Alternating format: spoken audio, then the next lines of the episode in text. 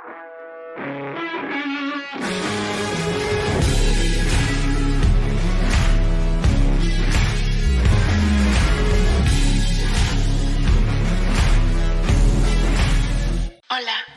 Bienvenidos a un podcast donde tu cosmovisión será enriquecida con temas de la Biblia, la vida y Dios. con Getro Cruz.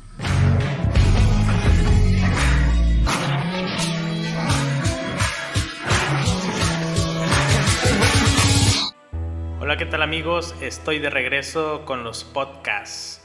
Y bueno, le doy gracias a Dios el poder grabar el día de hoy este podcast para bendición de sus vidas.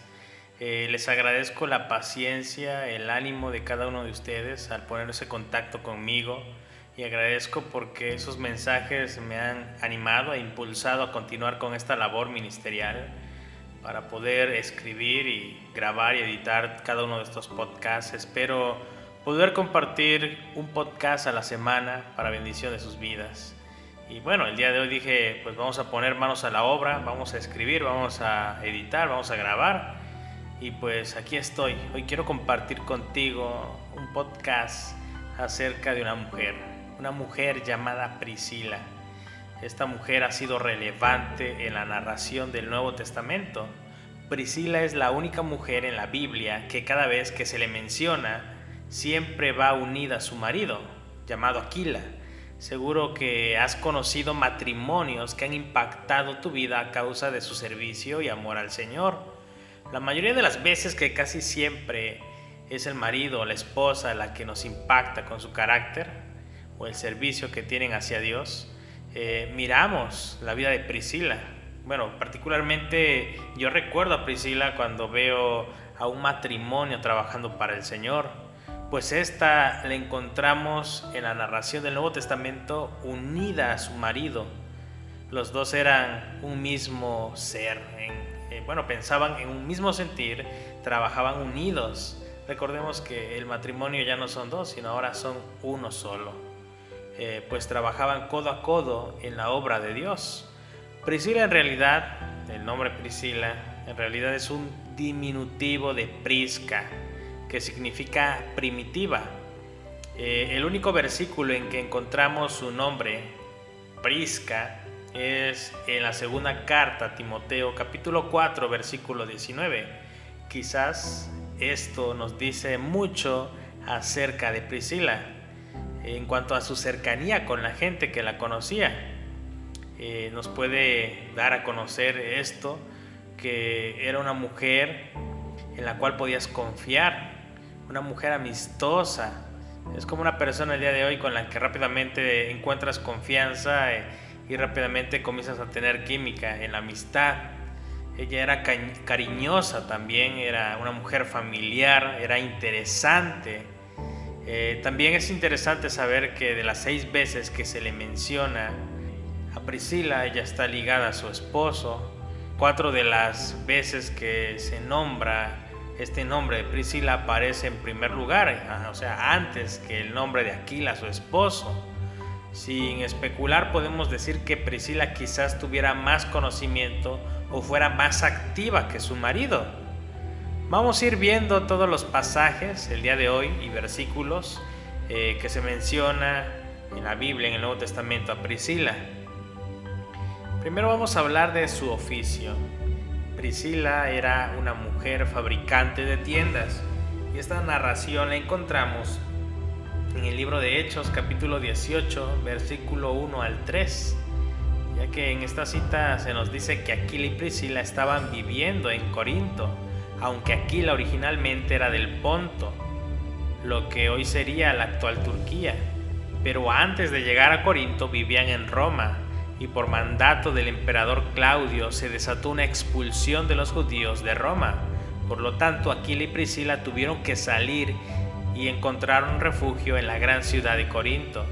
Esta era una ciudad pudiente, una colonia romana, y ahí es donde comenzaron una nueva etapa como matrimonio. El matrimonio eh, se dedicaba a ganarse la vida fabricando tiendas de campaña tanto comerciales como para barcos y para acampar. Recordemos que muchas personas eran nómadas y era algo común que usaran estas tiendas de campaña. No era un trabajo únicamente de Aquila, el esposo. Veamos que era también el empleo que practicaba Priscila. Y este era un negocio básicamente familiar. El apóstol Pablo en su segundo viaje misionero llegó a Corinto y allí los conoció y se quedó a vivir con ellos y trabajaban con sus propias manos haciendo tiendas. Tenía la misma ocupación que Aquila y Priscila. Hablemos ahora de la gran hospitalidad de Priscila. Esto lo podemos encontrar en Hechos capítulo 18, versículo 3 al 11. La verdad es que no sabemos cuándo y cómo se convirtieron Aquila y Priscila en verdaderos cristianos, pero aquí lo vemos recibiendo en, su casa al apóstol, eh, ya que iba a influir tanto en sus vidas, Pablo, eh, tanto para Priscila como Aquila ya que Pablo estuvo viviendo con ellos alrededor de un año y medio, y esto lo encontramos en Hechos capítulo 18, versículo 11. Ahí literalmente nos dice esa fecha. Eh, el apóstol enseñaba y discutía en las sinagogas y persuadía a los judíos, a griegos y a gentiles. Lo encontramos en el versículo 4 al 10 de Hechos capítulo 18. Eh, qué privilegio tan grande de tener a Pablo viviendo bajo el mismo techo que tú, ¿no? Eh, bueno, si yo me pongo a pensar en esto, es algo increíble, ¿no? Que el día de hoy yo pudiera recibir en mi casa a Pablo, sería un privilegio, un honor. Ahora imagínense poder convivir con él un año y medio. Cuánto aprendizaje hubiera recibido yo, ¿no? Me pongo a pensar cuando analizo este pasaje que me narra cómo Priscila y Aquila recibieron por este tiempo al apóstol Pablo. Eh, ellos aprendieron mucho de él, no solo de sus enseñanzas, de la palabra, sino de cómo predicar y evangelizar a los judíos y gentiles.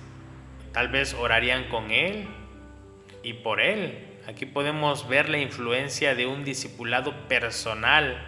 La enseñanza pública es lo que Dios manda en su palabra y no debemos descuidarla, pero la enseñanza y el ejemplo personal tampoco podemos dejarlo a un lado.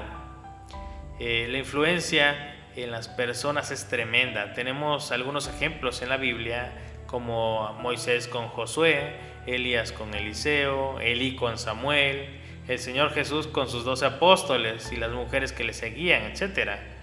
El discipulado de tú a tú, de persona a persona, es algo bíblico y esencial. ¿Estás siguiendo tú esta práctica? Básicamente esta es una estrategia de discipulado personal. No se necesitan grandes estudios, sino un conocimiento profundo de la palabra de Dios y un amor por las almas y por enseñarles lo que significa realmente ser un verdadero discípulo de Cristo.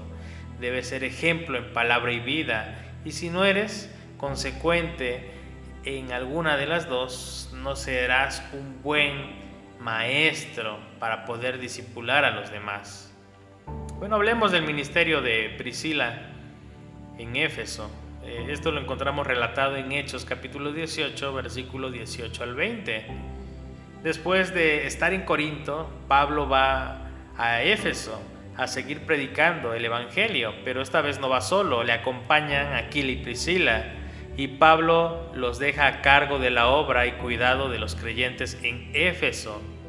Sabe que puede confiar en ellos, sabe que están preparados para el ministerio, sabe muy bien el calibre espiritual de este matrimonio y puede irse confiado de que la obra en Éfeso está en buenas manos, humanamente hablando, porque la obra es del Señor, esto es lo que sabemos. Pero cuando se conoce a las personas y has vivido con ellas, pues obviamente les puedes confiar una tarea así. Pero veamos cómo era el trabajo de ellos. Reuniones y visitas. Podemos darnos cuenta, bueno, particularmente yo me doy cuenta en las reuniones y las visitas que todos podemos dar una imagen que no es verdadera, pero al vivir y compartir bajo el mismo techo con alguien y pasar tiempo ya es otra cosa.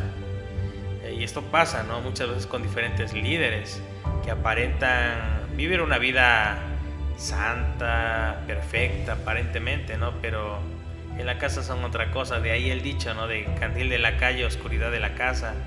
Pero Pablo confiaba en ellos, sabía que ellos realmente estaban entregados al Evangelio de Jesucristo y pues ellos obraron como pioneros en esta iglesia. Así que fueron de bendición para la iglesia en Éfeso. Aquí vemos a Priscila unida a su marido, siendo una mente, un corazón, sirviendo al Señor. Qué privilegio que Pablo los reconociera como dignos de servir a Dios en Éfeso. Y ahí los vemos abriendo su casa para iniciar una iglesia. Eh, también podemos darnos cuenta que Priscila y Aquila fueron maestros sabios. Eh, hago énfasis en Priscila porque era mujer. Eso lo encontramos en Hechos capítulo 18, versículo 24 al 28.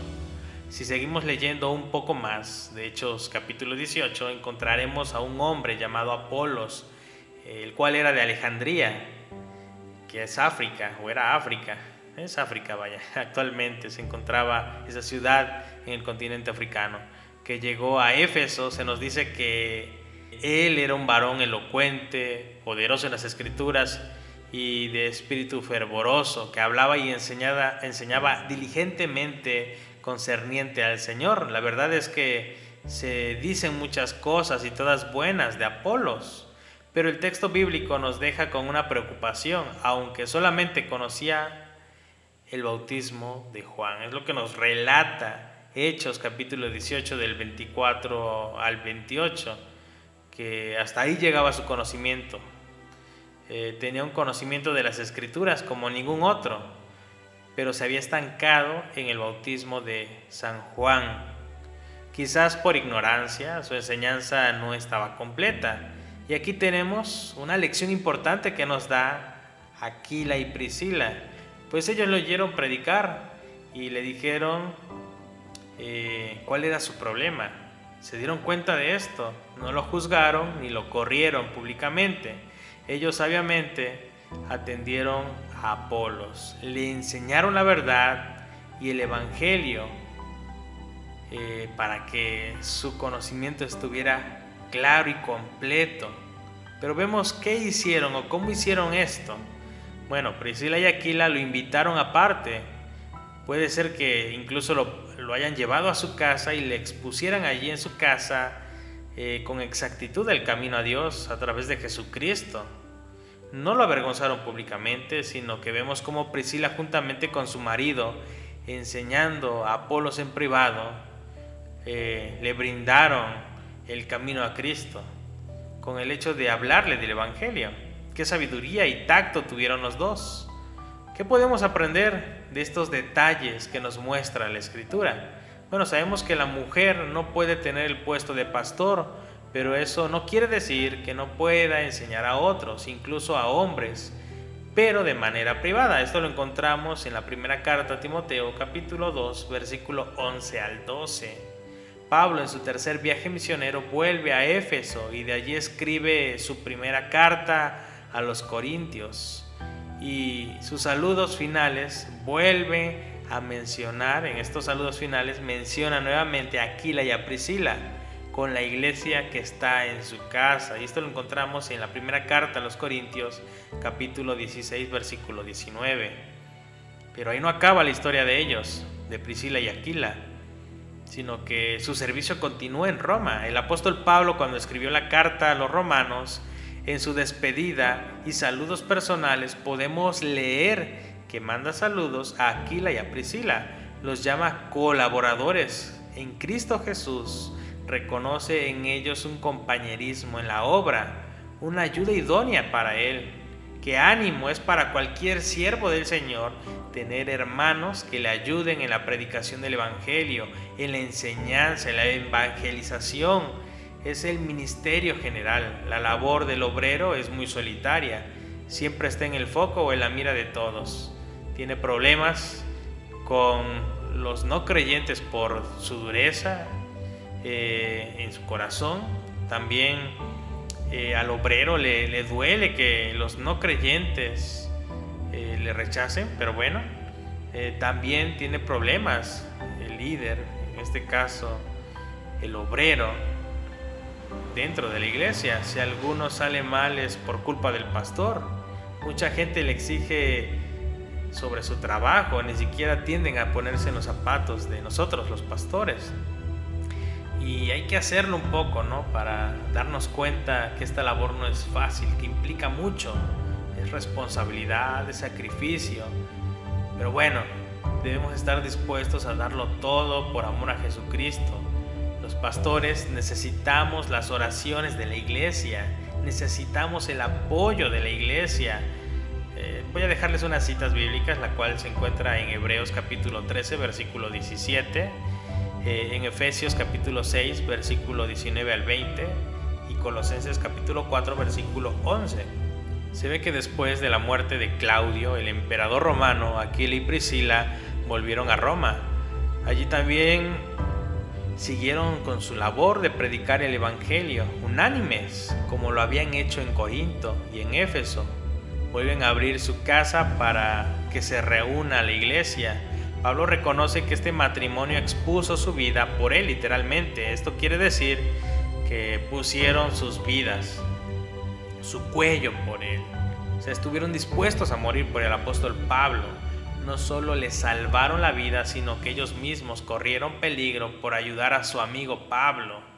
Esta es una muestra de amor muy grande, es una relación muy buena, tan íntima y tan fiel que tenían ellos como hermanos. Pablo les agradece, les da las gracias, pero el testimonio de Aquila y Priscila fue tan conocido, fue tan grande el impacto de su ministerio, que todas las iglesias en aquel momento de los gentiles estaban agradecidos con Aquila y Priscila.